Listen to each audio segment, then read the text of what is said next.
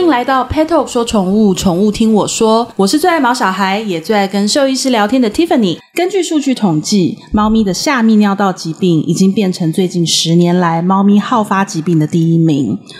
猫下泌尿道疾病是一个统称。其实它泛指了所有跟尿道还有膀胱有关的疾病。那每一种类型的疾病，它情况其实也都会有一点不同。以猫咪来说，最常见的就是自发性的膀胱炎，然后泌尿道的结石，还有尿路的感染。其实不只是毛爸妈很怕遇到这个疾病哦，兽医师其实也很怕，因为据说啊，引发猫下泌尿道疾病的原因，可能是同时有很多因素导致的，而且非常容易复发。每次复发的原因可能也不太一样，就是一个很棘手的疾病就对了。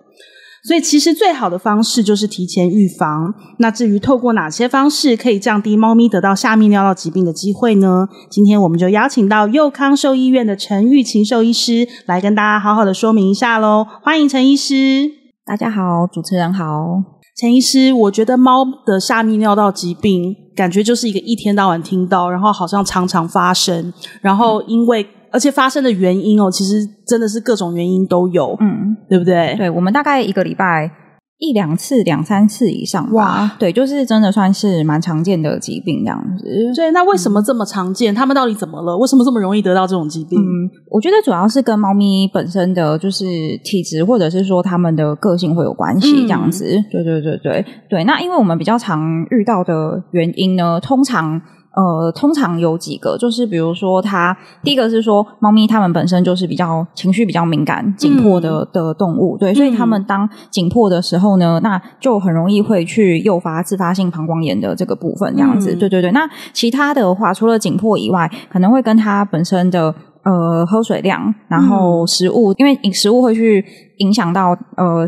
尿液本身的酸碱值，嗯，那它可能就会很容易造成尿液的酸碱值改变的话，就很容易产生像是结晶啊、尿沙、结石这些东西，那进而又去刺激膀胱壁这样子。嗯、对对对，那呃其他的部分的话，可能像是说猫咪本身的免疫力啊，或者是说它有没有其他系统性的疾病，导致说它本身的免疫下降，那很就会比较容易发生感染的状况。通常比较常遇到大概是这些原因这样子。对对对，那紧迫部分通常是比如说，嗯，家中的环境变动、成员变动，或者是呃附近有噪音等等，嗯，或者是说他本身就是情绪真的比较敏感，那这个就真的是比较难去，嗯，通常会很需要透过饲主的观察啦，嗯，对对对，才能去确定说他真正的原因到底是属于哪一个。那同也有可能是好几个原因混合起来的这样子。有诶、欸，因为我就有听说过，就是我的朋友他们家因为隔壁一直在装潢，装、嗯、潢很久，嗯，然后他的猫咪从一开始，但你知道听突然听到隔壁有声音，当然是会很紧张嘛，然后就一段时间之后，他就开始不吃不喝，嗯，然后就最后开始血尿，嗯，对，对，对，然后就他那时候也是很紧张，然后送去动物医院做了很多检查，嗯，就最后就发现说，其实是他们家一直隔壁连就是连续发生噪音，嗯，对，有时候不一定是他本身体质，可能是跟情绪。情绪影响到他的就是疾病这样子，对，所以会发生原因，感觉真的很复杂欸。嗯，我我相信猫性猫猫的下泌尿道疾病，很多人害怕的原因是因为它没有办法根治，而且它很容易复发，嗯，对不对？对，应该是说，呃，它容易复发的点是在于说，它最根本的原因有没有被找到，或者是有没有被解决？嗯，比如说情绪上的紧迫，那。呃，就会需要去确定说它紧迫的因子是什么。对，那如果说它本身是因为呃喝水量过少，然后尿液比较浓，或者是说它饮食的关系导致它的尿液的酸碱值是呃不平衡的，嗯，那可能会产生尿砂、结晶等等这些。那这个它没有去呃被解决的话，它长期在膀胱里面就是会容易去刺激膀胱壁嘛。那这个可能就会变成反反复发生的一个问题，就是可可能在它有症状发生的时候吃药好了，可是它里面的结晶尿沙或结石没有完全的被溶解掉，那它过一段时间可能又会再复发，这样子。嗯、对对对，所以它容易复发的因子，我觉得是在于说有没有去。找出它根本的原因，对，然后进而的去做控制，去跟治疗。不然，他如果说可能只是吃个一两周的药，就呃症状好了就停药的话，呃，的确是还蛮容易在短时间、嗯、或者是拉长时间就复发这样子。对，所以客人才会觉得说，哎，怎么好像之前吃的药就好了，一停药可能一段时间又发生这样子。对对对。诶，那像。压力、情绪、环境改变、嗯、这种就是外在因素，我觉得比较没有办法去评估。嗯、可是饮食上面会吃出什么样的问题呀、啊？就是说什么样的一个饮食习惯，还是说它会容易造成嗯比较高风险得到下面尿疾病？呃，第一个我觉得主要是呃，先以。先以喝水量来说好了，oh. 因为对喝水，其实我觉得，如果是自发性的膀胱炎，我我觉得可以把它想象成是，呃，有些女生也会容易有膀胱炎的的的，的发生。对它的它原因有一点点像，就是紧迫啊、憋尿啊、喝水量过少，嗯、都会导致说尿液变得比较浓嘛。嗯、那憋尿也会导致尿液比较浓，那尿液比较浓的时候，就很容易会去吸出结晶。那另外一个方面来说呢，就是结晶或尿沙或是结石的形成，它通常是当酸碱值有变动的时候，它就很容易会从就是尿液当当中呃被吸出来这样子对，对，那最直接会去影响到尿液酸碱值的，通常就是饮食的部分这样子。所以、嗯、呃，其实像我们常说，就是泌尿道的控制啊，除了喝水量啊，或者是说呃情绪啊、环境等等，嗯、那再来很重要就是说找到适合他的处方饲料、嗯、去。呃，第一个先去预防它，不要再有新的尿砂结晶，或是甚至新的结石产生。嗯嗯、对，那第二个是希望说可以透过它，呃，就是酸碱值的调整，看可不可以把它旧有的，就是渐渐的去溶解掉，或者是说随着它喝水排尿这样子去排掉，这样子。嗯、对对对，嗯，所以感觉饮食管理其实是很重要的一环哦。哦、呃，对，以这个疾病来说，其实是控制的一环。因为我相信对饲主来说，其实也是最方便的方法吧。嗯、因为我觉得好像。讲到这这样的疾病，其实我觉得四主不管什么疾病，嗯、听到第一点都是害怕开刀。呃，对，如果是结石部分的话，他如果说嗯，已经第一个可能造成已经确定是造成有尿道阻塞，那当然一定只能做到就是外科的部分。是但是如果说他可能已经跟他和平共存在 膀胱里面一段时间了，是那。呃，也许他不一定要走到开刀的这条路，嗯、对，他可能就是可以透过一些呃环境或是照护的调整，嗯、去看可不可以减少他，嗯，就是就是让结石溶解啦，或者说让尿沙变得比较少。嗯、那的的确是有效的，在临床上的确是有遇到过说就是。呃，可能过了，比如说三个月到半年之后，最终、嗯、就发现说，哎，原本的小小颗的结石就消失了，嗯、这样子。对，它的确是，呃，在治疗上确定是有效果的，可是它就会需要很严格的去控制，是因为比如说，他假设今天已经开始吃了，呃，处方饲料，可是他又吃了很多其他的零食啊、罐头什么的，就他的尿液的酸碱值 永远无法，对对对，就是他没有被严格的的控管的话，那就还是很容易，就是这个治疗的效果就会不好，这样子。对。对对，所以呃，通常如果是以结石的控管来说，饮食的原理是这样子。对，哎，陈医师，那像我们讲到结石哦，嗯、我们最常听到的就是草酸钙结石，嗯、然后还有磷酸氨镁结石。对，这两个比较是常见在动物的结石的呃成分。对，对那它们形成的原因跟预防方式，哦、嗯，应该是说这两种结石，它它其实一个是就是酸性的结石，一个是碱性的结石。对，对，所以它们两个结石的形成方式是不太一样的，然后它们的。特性也不太一样，像其实，在猫咪我们比较多遇到的是磷酸氨镁，那少数是草酸钙这样子。对，那磷酸氨镁它有一个比较，就是跟草酸钙不太一样的是说，它是呃，它可能可以被溶解掉，对，那草酸钙溶解掉的几率就不高。所以这个特性的话，意思就是说，呃，透过去调整，就是饮食当中的酸碱值，嗯、那因为磷酸氨镁它会比较偏向是一个。呃，就是我记得它算是碱性的结石，嗯、对对对，嗯、所以当通常我们会听到说，哎，这个呃，可能泌尿道疾病它有一种药叫做尿路酸化剂，嗯、那它是一种药的成分，对。嗯、那如果说呃，它目前其实没有明显的症状产生，它没有需要到吃到口服药的话，嗯、那就是以呃饮食的方式去让尿液酸化，然后进而去溶解这个呃尿。就是尿沙或结晶啊，或是说结石的部分，所以有一些处方饲料，它的标榜就是说，它可以去维持它，呃，就是酸化，就是尿液中的环境是比较酸的，嗯、就类似像尿路酸化剂的原理是一样的这样子。嗯、对对对，那透过可能减少一些，比如说镁啊什么的成分，也可以让它呃比较减少形成这种结石的几率，嗯、这样子。对对对对对对，嗯、所以我觉得这年头我们要当优良的饲主，真的是非常不容易，因为真的，我觉得这些。知识大家都要有哦，嗯、因为你大家以前我们的传统就是说，好像让他吃饱啊，看起来还不错啊，开心就好。然后反正有问题，买个饲料这样子，对，肯吃就好。然后有问题就是送去动物医院，反正医生会治嘛，再吃药，就是吃药就好。有的甚至觉得说，哎，可不可以打一针就好这样子？对。可是其实没有这么简单哦。就是第一个，你养一个毛小孩，你真的是不希望他一直都在生病啊，然后压力很大啊，然后跟不开心、不舒服的日子中度过。然后跟第二个就是，如果我们其实多学一些这种知识，在日常生活上，我们在饮食管理啊，像我其实觉得饮食管理对四主来说应该算是最、嗯、不能说最最呃简单，但是最直接可以去做到的的的事情。因为毕竟他们一生病的话，其实嗯，我就觉得就跟我们人自己生病一样，就是你就需要花时间带他去看医生，对，花钱花时间，然后再来就是说他有没有需要住院，那有没有需要喂药，或者是他在、啊、太纠结了啦，从比较严重的。呃，发病到他在恢复期当中也是有个过渡期，都会比较辛苦。所以如果说可以透过一些比较简单日常的控制，是就可以让他减少这些疾病发生的几率，或者是说减少他的复发。我是觉得，呃，就是是是蛮必要的啦。对对对，所以有这一集真的是要请养猫的朋友，你们认真的听，因为像猫下泌尿道疾病，我们真的是一天到晚在听到。然后刚才陈医师也说，他们几乎每个礼拜都会有好几个这样的 case 那。代表说，主要是严重性的差别而已。对，代表说就是它发生的的呃情况跟呃复发的情况真的是非常的多。那刚刚陈医师也有提到说，呃，我们其实日常可以在饮食的管控之中，我们就去做到一些呃他摄取的营养成分的控制，然后再来就是让他多喝水。然后跟呃，我们真的养猫，我真的是觉得猫咪心海底针。然后我们的饲主可能真的也要考虑到一下，说他们先天的个性，然后习性。那在日常生活中，我们尽量不要去有有可能让他们感到紧迫啊，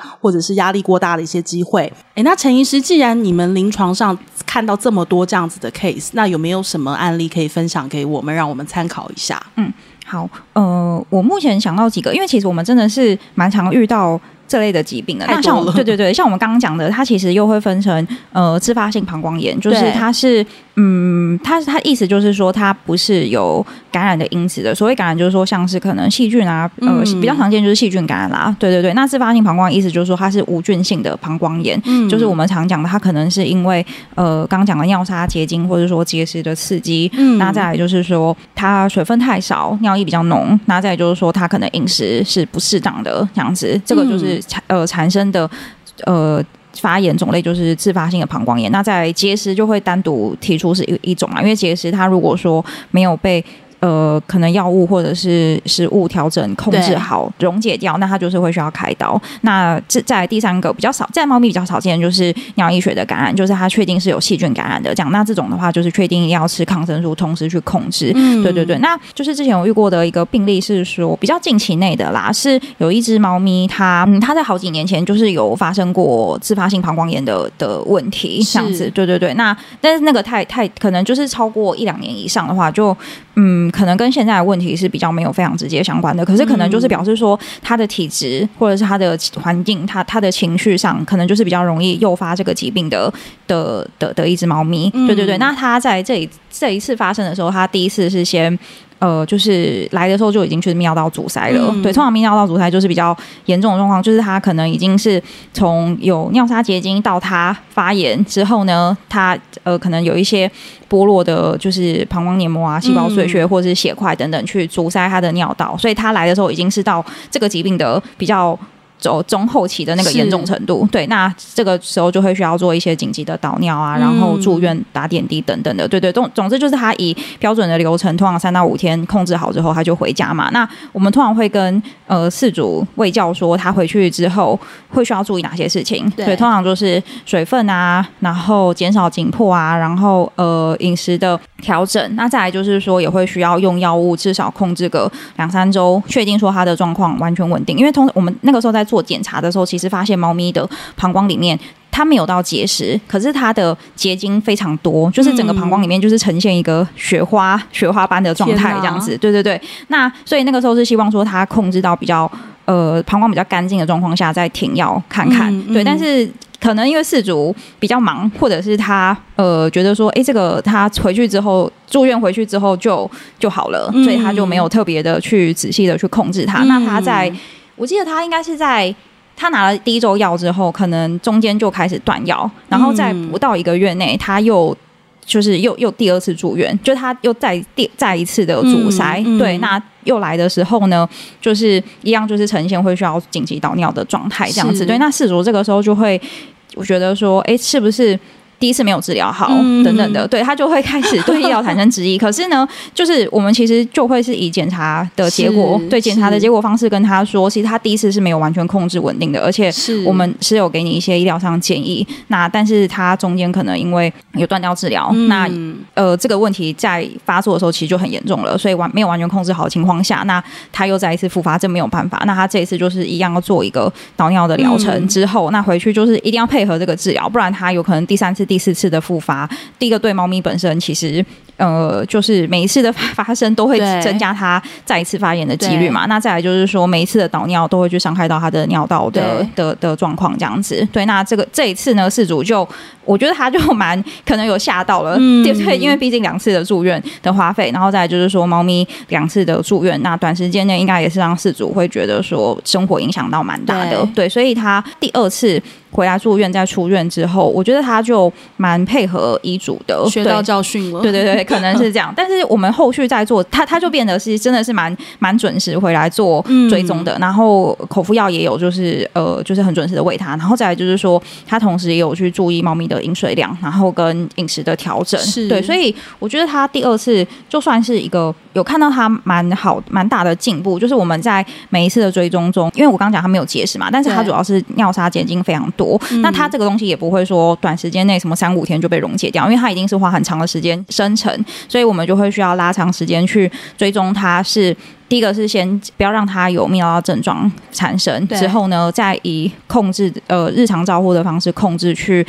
呃，看它会不会膀胱里面渐渐的、渐渐的变干净，那减少它日后复发的可能性。嗯、所以通常拉长时间追踪，可能就是两周、四周，然后两个月这样子，就是渐渐去做做追踪。那在后来的几次追踪，其实就发现说它改善蛮大的。就它从一开始像雪花般的膀胱，然后每一次它就是从超音波底下它的。膀胱都变干净很多。那到他最近一次回诊，已经有点久以前了。但是他最后一次回诊呢，其实他的膀胱里面就干净很多。嗯、对对对，所以我觉得，呃，因为他后来其实药物我们大概就是只有服用两三周，以后面都是以日常照护的方式去控制。嗯、对对对，但是都还是可以明显到感觉发现说，他的确是呃膀胱有变得蛮干净的这样子。对对对，所以我觉得自主的照护真的是。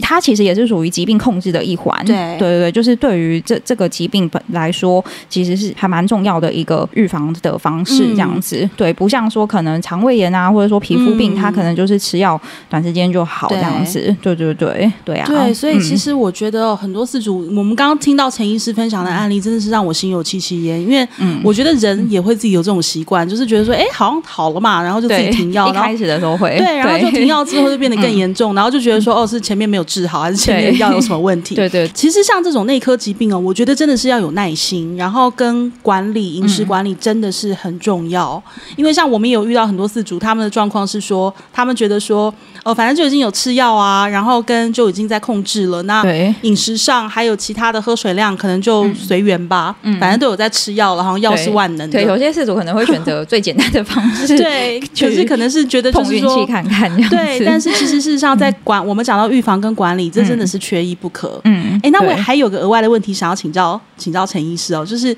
我们人在有膀胱炎的时候，常常都会说哦，要喝蔓越莓汁，嗯嗯，对，然后吃蔓越莓，嗯，对。那其实，在猫咪的饲料里面，如果就是加这种蔓越莓的成分，嗯，对，管理泌尿道也是会有帮助的吗？其实是有一些，就是呃，研究报告是指出说，它是可以对像是膀胱黏膜是比做一个算是。保健跟维持它的完整性这样子，嗯、对对对。但是我我觉得在猫咪来说，它没有一个非常准准确的数据报告确认说它百分之百是有效的。嗯、对，可是至少呃。就是，如果是以提炼出来的它它里面的一些成分来说，嗯、加进保健品或者是饲料里面是不会有害的。嗯、对对对对对。那而且其实现在我我知道的，呃，可能很多厂商或者说呃饲料品牌、保健品、饲料品牌的部分，嗯、对他们都是有标榜这个成分的这样子。嗯、对对对，所以呃，通常以我们来说呢，像我刚我们刚刚讲的，就是除了说呃饮食跟喝水以外啊，再来就是。像保健品可以协助到的部分，就是它里面可能有些成分是可以维持膀胱黏膜的完整性，嗯、或者说提升它本身的免疫力，这样子。嗯、对对对，它比较主要是以这一块为主，这样子。那我是觉得都都可以多管齐下，是对。但是最主要的几个重点就是就是一定要做到这样子，对，就是比如说饮水啊，然后情绪啊，嗯、再来就是说饮食的控管这样子。我觉得现在的毛小孩其实要说幸福，真的也很幸福哦，因为很多人他们愿意就是去投入研究，嗯、然后去。呃，从医学上，然后去寻找说对他们好的成分，然后跟能够